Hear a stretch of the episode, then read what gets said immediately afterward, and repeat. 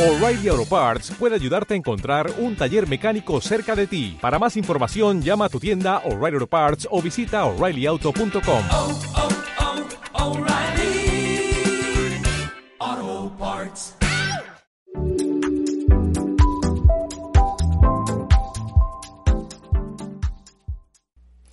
Les invito a abrir la palabra del Señor en el Evangelio según San Juan, el capítulo 9, un capítulo que estuvimos leyendo esta semana dentro de nuestra lectura diaria de la palabra del Señor, que hacemos devocional, oramos y todo lo que pasa en la iglesia leyendo juntos la palabra del Señor.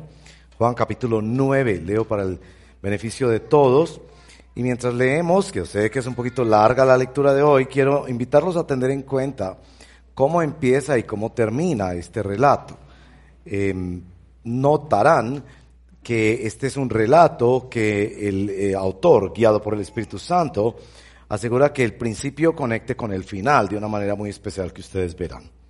Leemos en el nombre del Padre, del Hijo y del Espíritu Santo su santa palabra. a su paso, a su paso Jesús vio a un hombre que era ciego de nacimiento. Y sus discípulos le preguntaron, Rabí, para que este hombre haya nacido ciego, ¿quién pecó? ¿Él o sus padres? Ni él pecó ni sus padres, respondió Jesús, sino que esto sucedió para que la obra de Dios se hiciera evidente en su vida. Mientras sea de día, tenemos que llevar a cabo la obra del que me envió. Viene la noche cuando nadie puede trabajar, mientras esté yo en el mundo.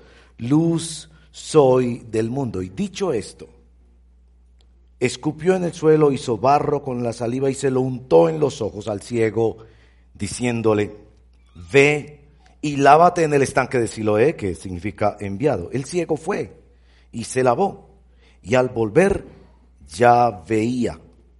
Sus vecinos, los que habían visto, le habían visto pedir limosna, decían, ¿no es este el que se sienta a mendigar?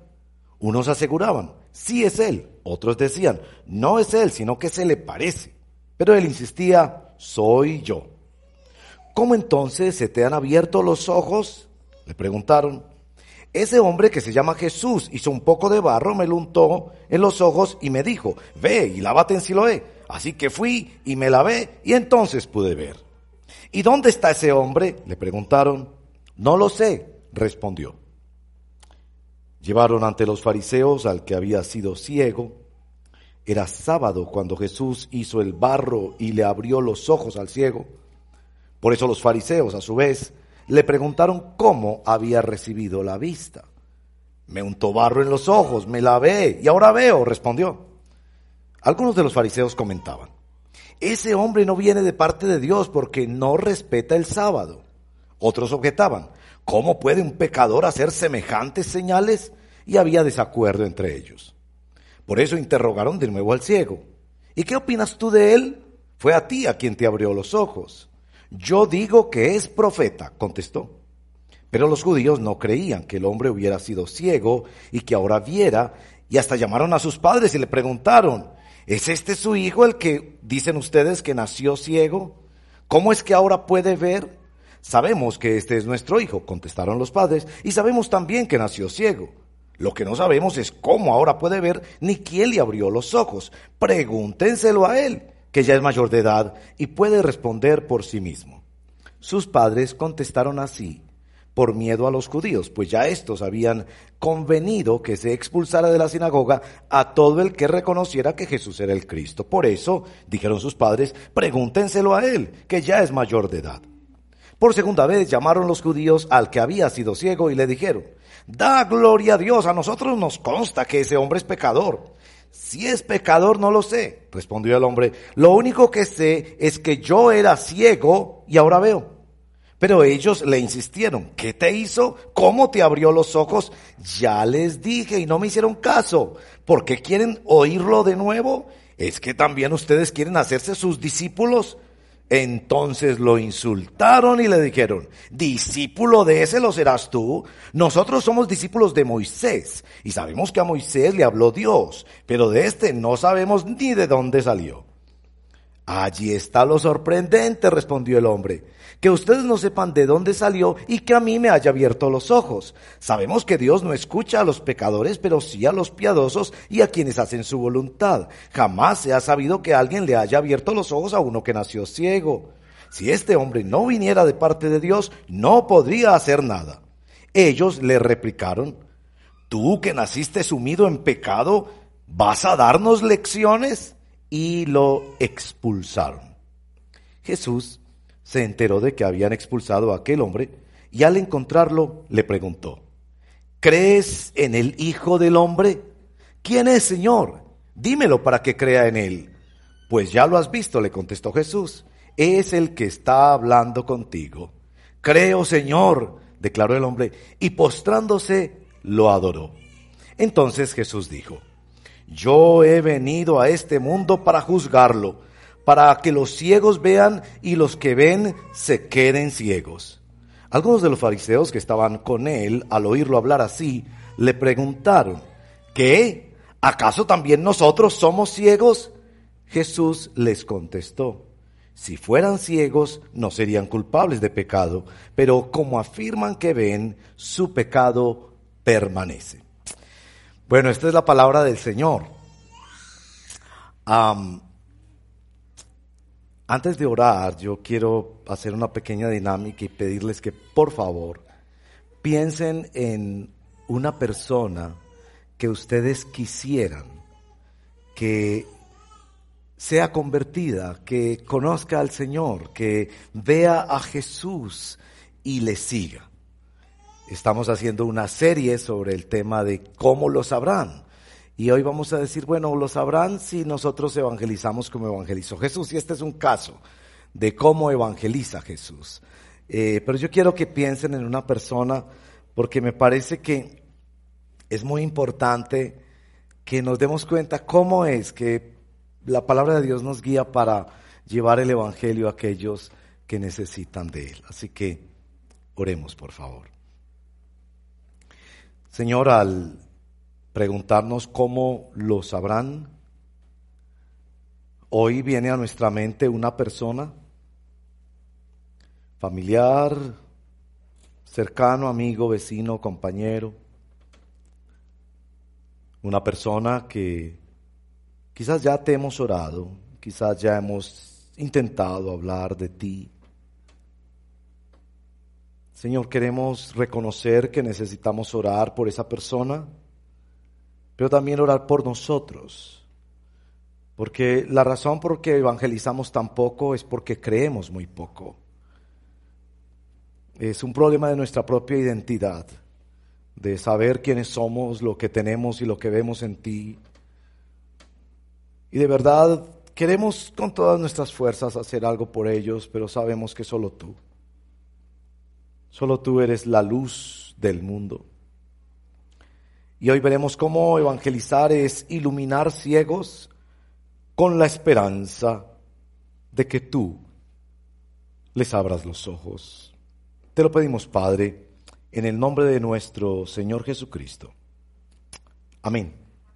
Bueno, se dieron cuenta que en esta historia, esta historia comienza Jesús viendo a un ciego y termina en un ciego viendo a Jesús. Y en un sentido eso es la evangelización. Es que nosotros le preguntemos al Señor qué está viendo Él. Y nos unamos en acción y en oración para que los ciegos, por la gracia de Dios, puedan ver.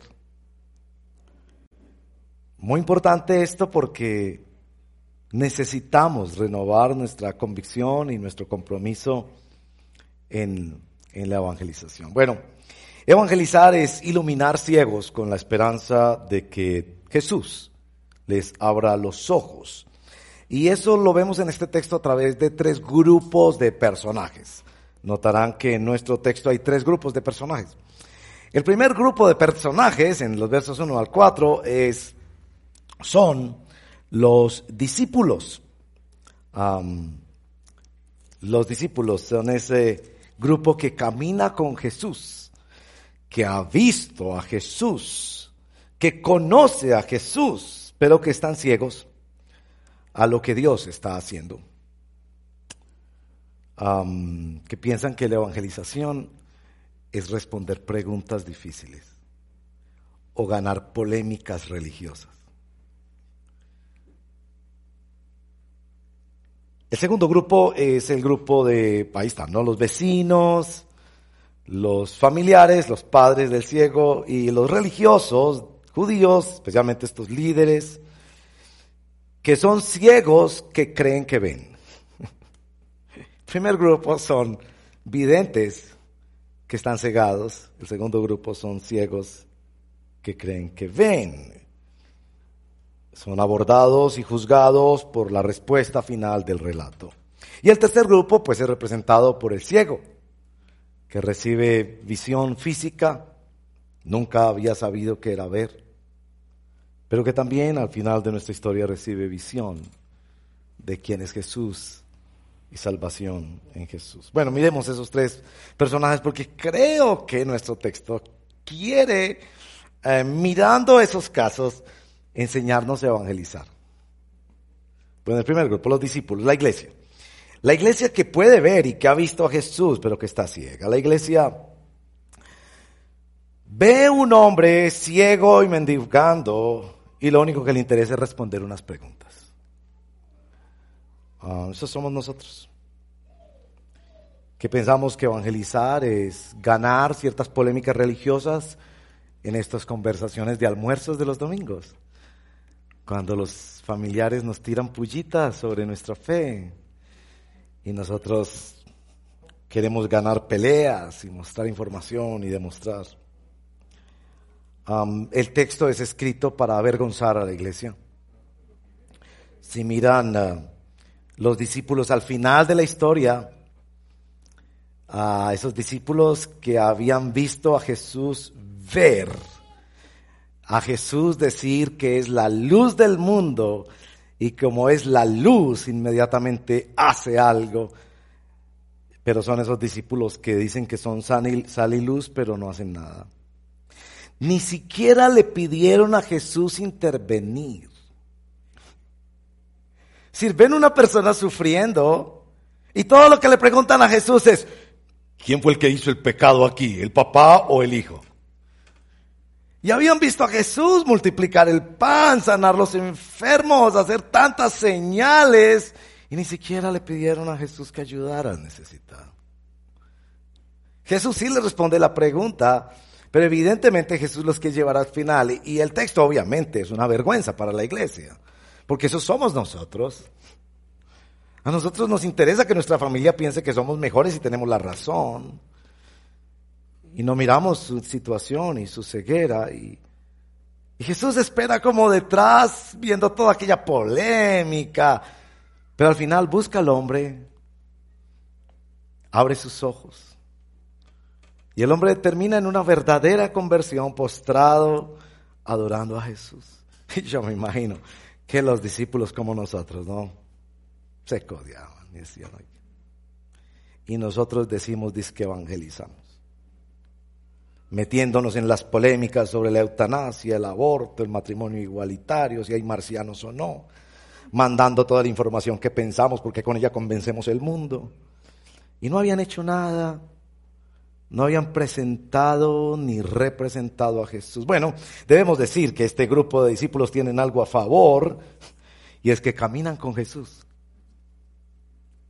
Y la paciencia del Señor con su iglesia.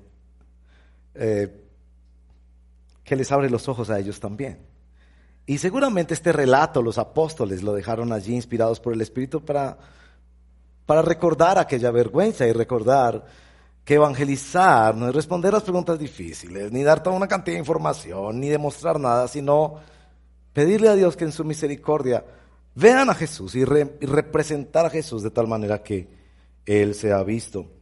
Bueno, los versos 3 y 4 son precisamente eso, lo que Jesús le quiere enseñar a los discípulos. En el verso 3, después de la respuesta, no pecó él ni sus padres, sino que sucedió para que la obra de Dios se hiciera evidente en su vida. Va a repetir de nuevo sobre la obra de Dios en el verso 4. Mientras sea de día, tenemos que llevar a cabo la obra de Dios. Dos cosas sobre la obra, la obra de Dios. Primero, en cada situación humana, especialmente en aquellas de mayor dolor e impotencia, Dios quiere hacer algo. La situación de una persona no es definitiva. Eso está allí para que se vea una obra de Dios.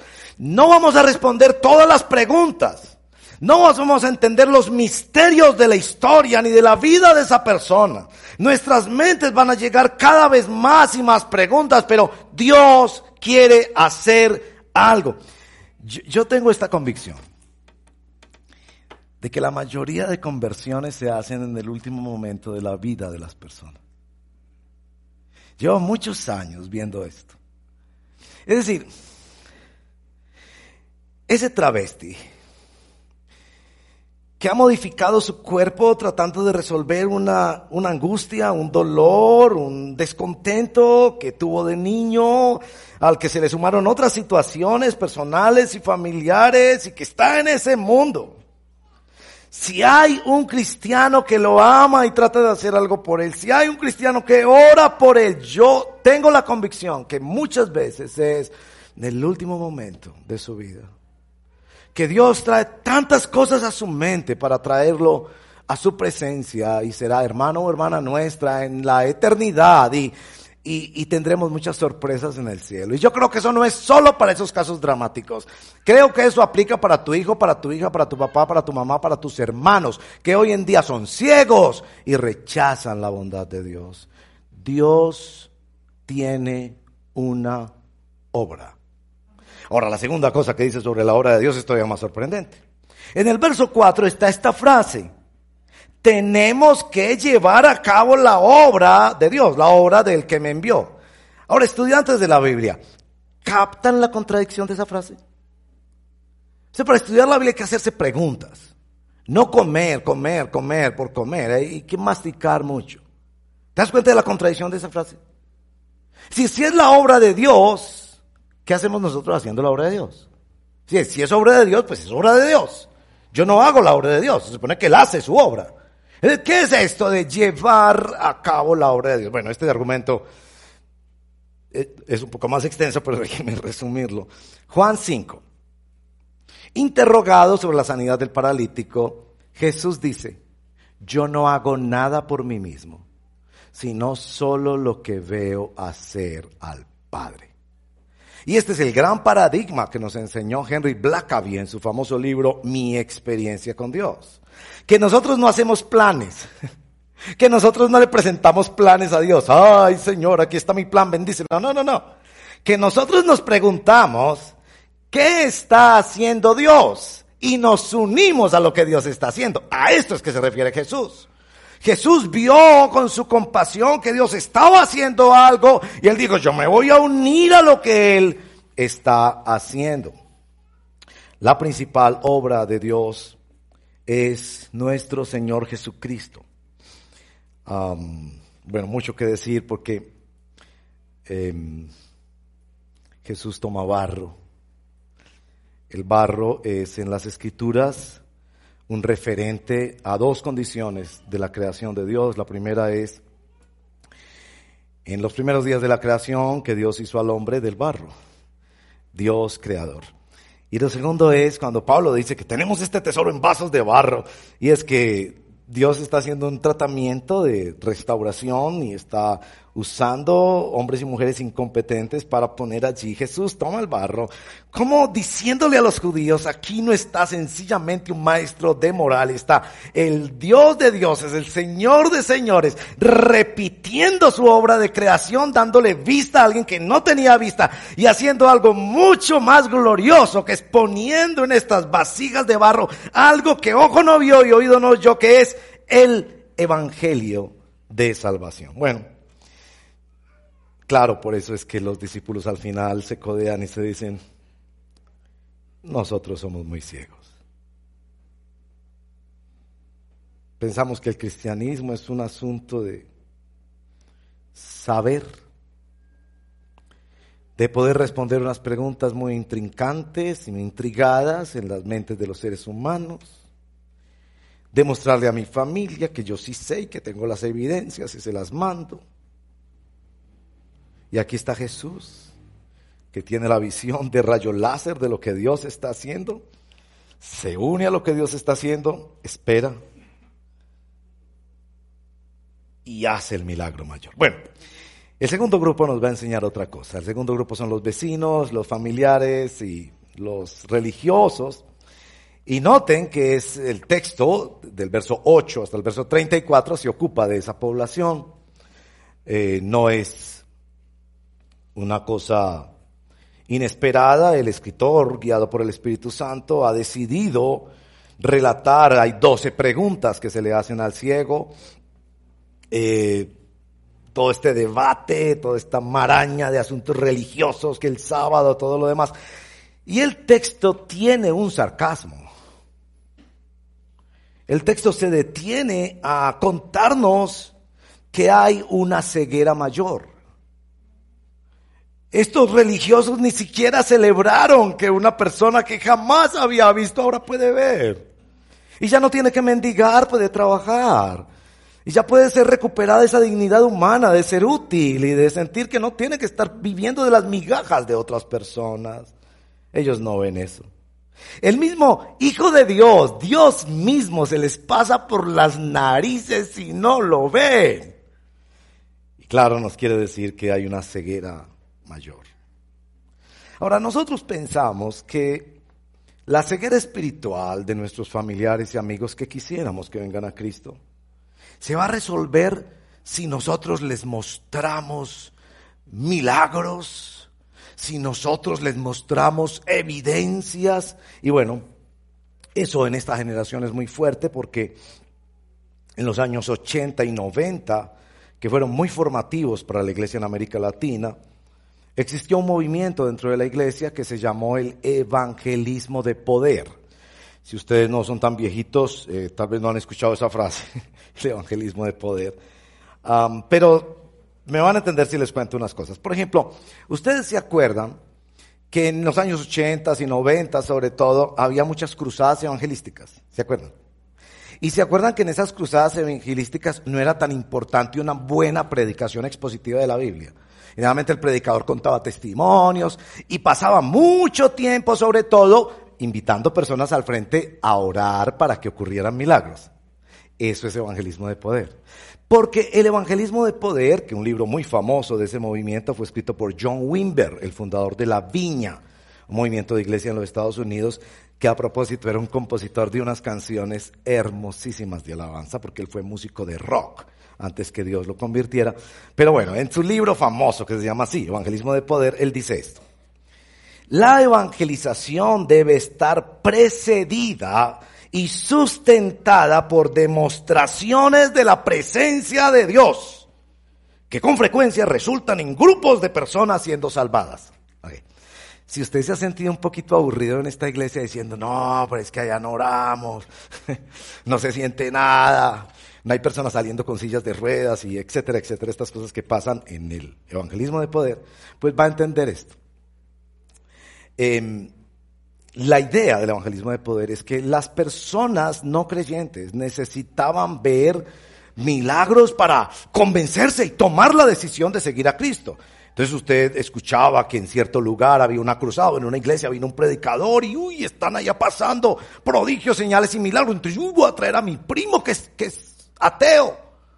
O un amigo que es un renegado y cree que Dios no existe, lo voy a traer para que ahí sí se convenza. Bueno, este capítulo es escrito para mostrar exactamente lo contrario. Pero no solo este capítulo. Si usted examina el ministerio de Jesús va a encontrar tres cosas sobre los milagros y las señales. Primera, los milagros en la mayoría de los casos no eran aceptados y no conducían a multitudes que se salvaban. Si usted examina el ministerio de Jesús después de tres años y medio, resucitando muertos, echando fuera demonios, restaurando vidas, sanando leprosos, multiplicando el pan, calmando tormentas. 120. ¿120?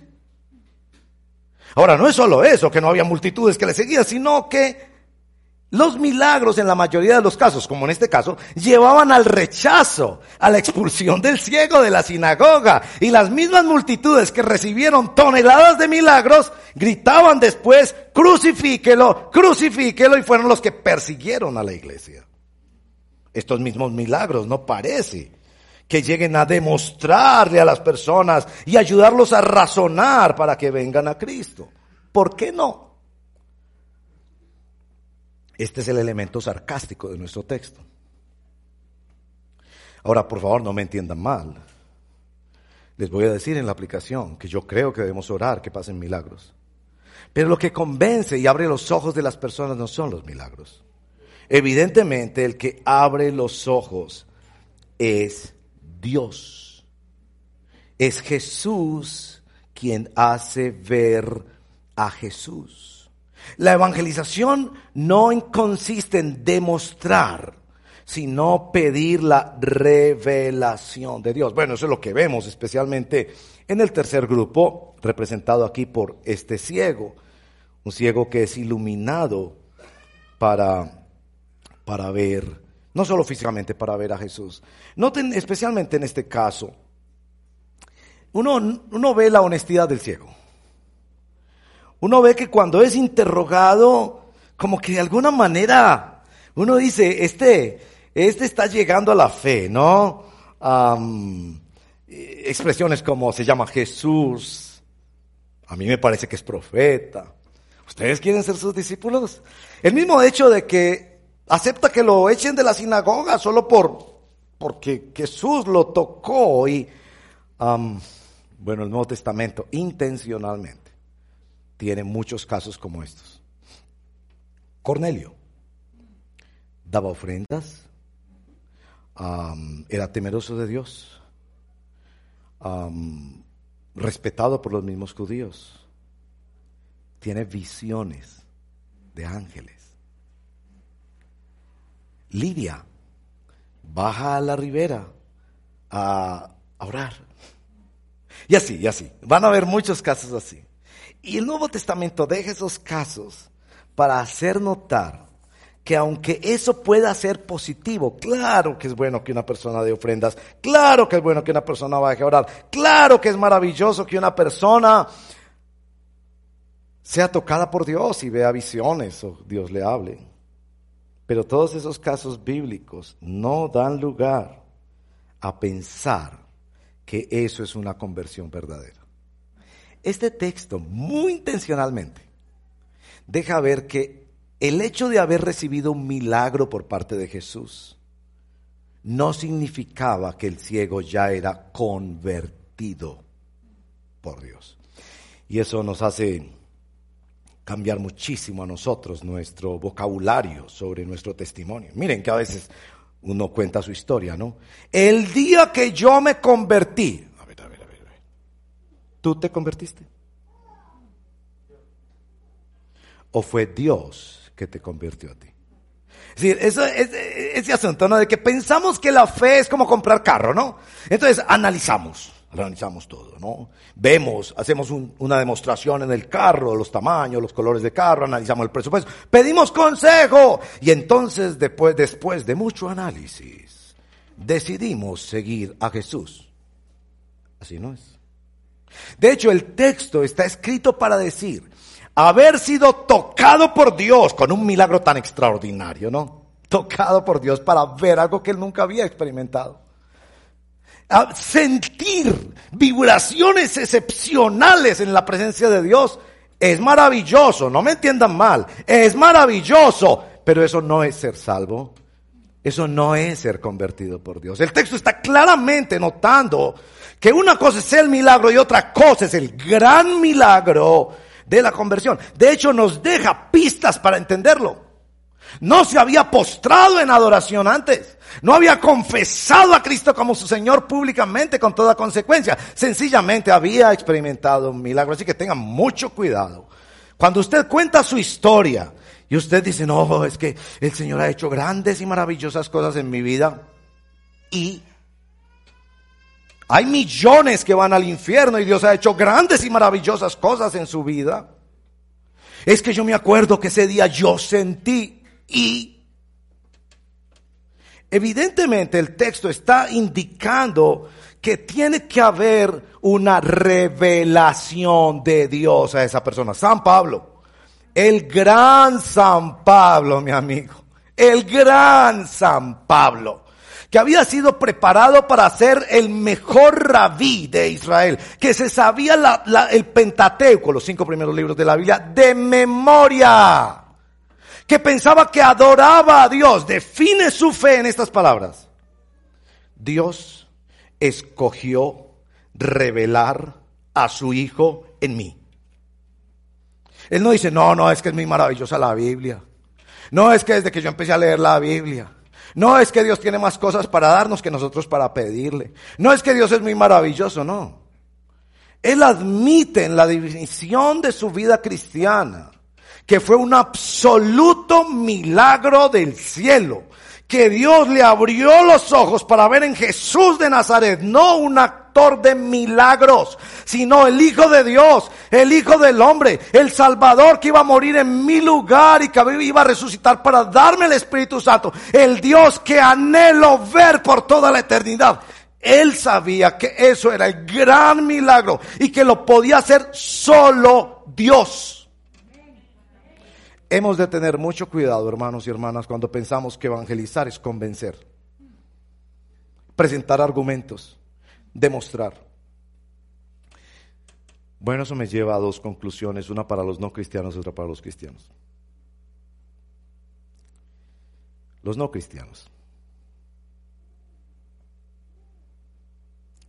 El primer gran milagro del Evangelio es ayudarnos a saber que somos ciegos. ciegos al futuro de la eterna condenación, ciegos a nuestra condición rebelde ante Dios, ciegos ante la santidad magnífica de la gloria de Dios, ciegos ante nuestro verdadero problema, pensamos que nuestro problema es plata, trabajo, novio, hijos, no sé. El gran milagro es que el, el Evangelio nos ayuda a ver nuestra condición. Pablo dice que estábamos muertos en nuestros delitos y pecados y un muerto no sabe que está muerto. Y que un día supimos que estábamos ciegos, que el Espíritu Santo nos hizo ver eso. Y el segundo milagro del Evangelio es que nos, nos abre los ojos para ver a Jesús. No, no como el que resuelve nuestra vida y nos cumple nuestros sueños, sino, este es Dios, es Dios.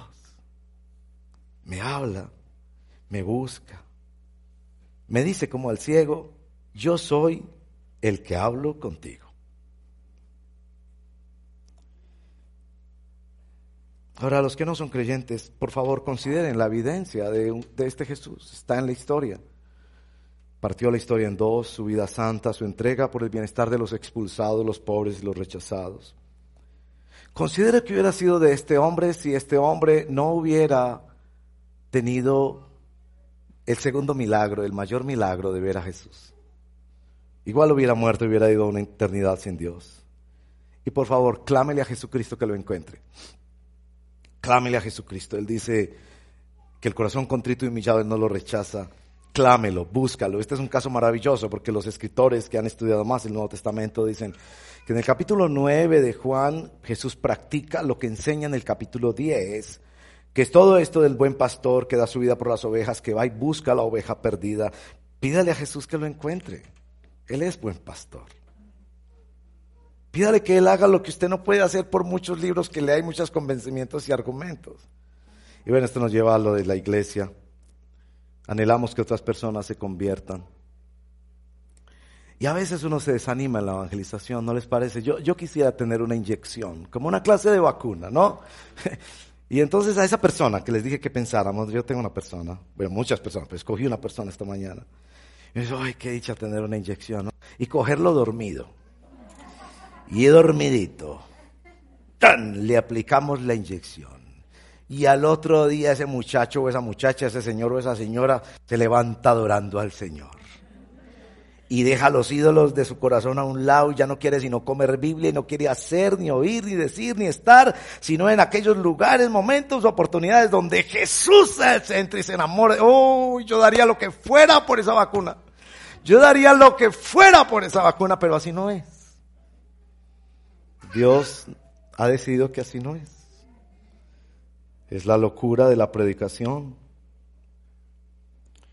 de una predicación que nos cambia y nos avergüenza a nosotros en primer lugar y que nos pone en varias dimensiones. Yo creo que una dimensión es caminar con Jesús y pedirle a Jesús que nos diga qué está viendo Él. Porque donde nosotros vemos polémicas e intrigas, Él ve otras cosas. Que por favor abra nuestros ojos para conectarnos con la obra de Dios que nos permita servir de instrumentos de milagros que conduzcan al milagro. Así que la aplicación para nosotros como iglesia, hermanos y hermanas, el chat de nuestra iglesia. Nosotros lo llamamos menos es más, porque ahí no, no, no podemos publicar todo lo que quisiéramos, sino solo peticiones. Se las enviamos al administrador, solo peticiones. Y los administradores del chat envían ocasionalmente información de la iglesia. Porque una comunidad tan grande es muy difícil y todos queremos salvar el mundo enviando alguna notica, una fotico, o todos queremos reír el mundo, o no sé qué. Esto de las redes.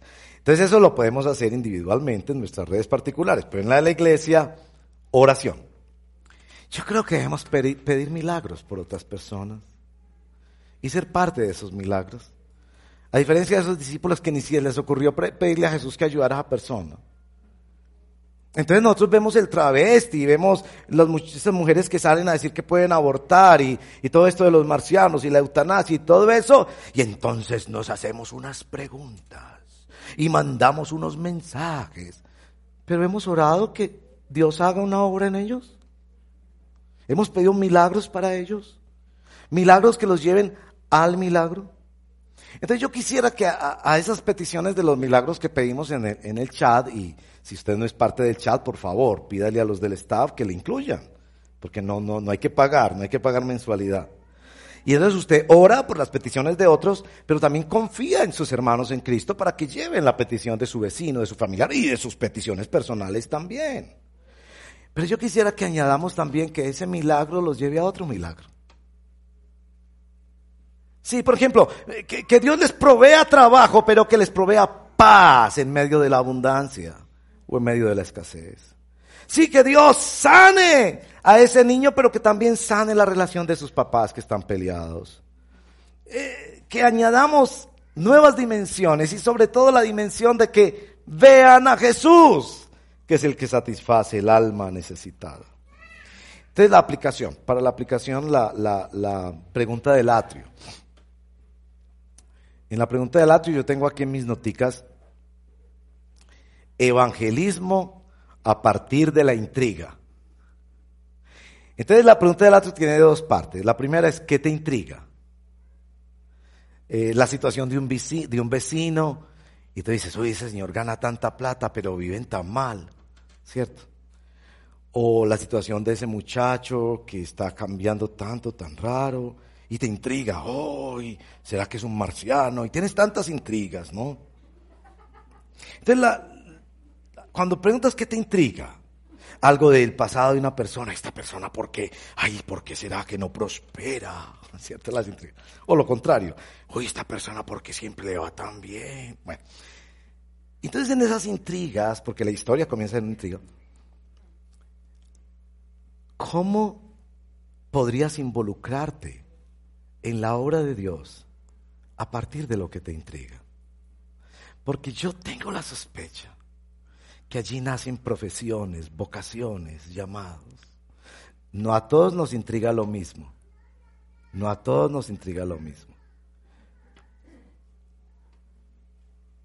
¿Qué es lo que cuando ves la realidad no entiendes?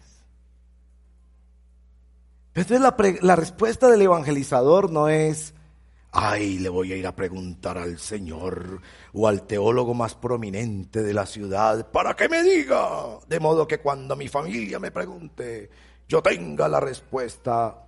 Ay, si quiere hágalo porque algunas de las preguntas sí tienen respuesta. Pero no será que más que resolver un asunto cognitivo, lo que el Señor quiere es meterte en una dinámica del Evangelio para servir como intercesor de esa persona y para representar a Jesús ante esa persona y para suplicar que Dios haga el milagro que solo Él puede hacer, que es abrir los ojos a la dimensión espiritual y ver en Jesús su esperanza, su salvación, su consuelo, su paz. Bueno, esa es la pregunta para Latrio, qué cosas te intrigan y cómo puedes involucrarte en la obra de Dios a favor de aquello que te intriga. Oremos.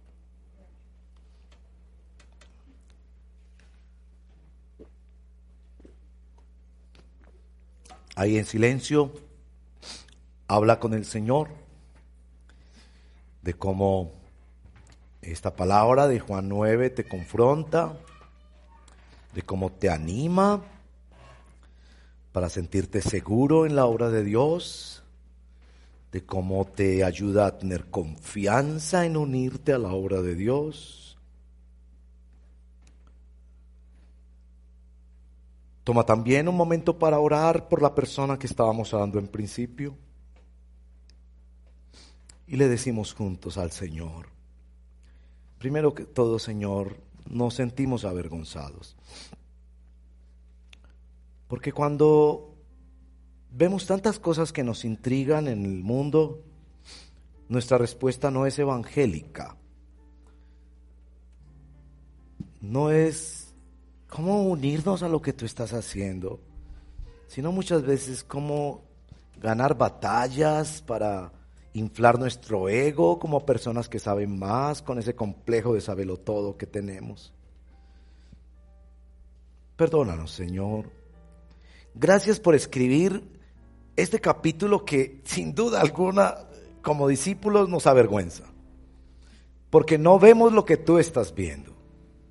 Vemos lo que nos conviene, lo que nos anima, lo que nos gusta, lo que nos desempodera de ser parte de la solución, lo que nos hace críticos del problema. Gracias Señor porque sigues sacudiéndonos para enseñarnos cómo es que ellos lo van a saber. Y nos envías así como al ciego lo enviaste a Siloé. Sin saber qué iba a pasar, él obedeció y tú le diste la fe para obedecer y nosotros queremos ir así aún en medio de nuestra ceguera, ir a Siloé y confiar que vamos a ver más y más de tu obra. Hoy especialmente que tenemos nuestra asamblea como miembros y cuánto nos gozamos de poder confesar públicamente y pedir ser reconocidos como miembros en una congregación local y decir, Señor, abre nuestros ojos para ver lo que tú estás haciendo y para unirnos a lo que tú estás haciendo. Sea que todas las respuestas las podamos tener o no, o que hay temas que todavía nos intriguen, pero queremos ser parte de lo que tú estás haciendo. Y oramos especialmente por esta persona que tú has puesto en nuestro corazón para orar hoy, familiar, amigo, vecino, compañero, compañera de trabajo o de estudio. Pedimos, Señor, que tú abras sus ojos, que nos uses a nosotros para participar en los milagros que esa persona necesita por tu misericordia que nos permita representar a Jesucristo para que ellos cuando pregunten quién es para que yo pueda creer en Él, tú le puedas responder, soy yo el que está hablando contigo y que ellos puedan verte a ti. Qué cosa tan extraordinaria saber que en, en la vida de cada creyente tú has hecho el milagro de los milagros, que es revelar a Jesús Qué bueno saber que nuestra evangelización no es de demostraciones ni de convencimientos, sino de ser testigos de Jesús y confiar que Jesús, cuando quiera y como quiera, a través del testimonio nuestro, sea sencillo, complejo, largo o corto, vas a abrir los ojos de personas. Y descansar que tú tienes tu tiempo y que tú vas a usar esa semilla de la palabra que llega allí. Ponemos esta persona delante de ti, pedimos tu misericordia, Señor. Haz milagros para esta persona que los necesita tanto, pero más que cualquier cosa, el milagro de que te vea a ti, Señor. Te lo pedimos en el nombre de Jesús. Amén.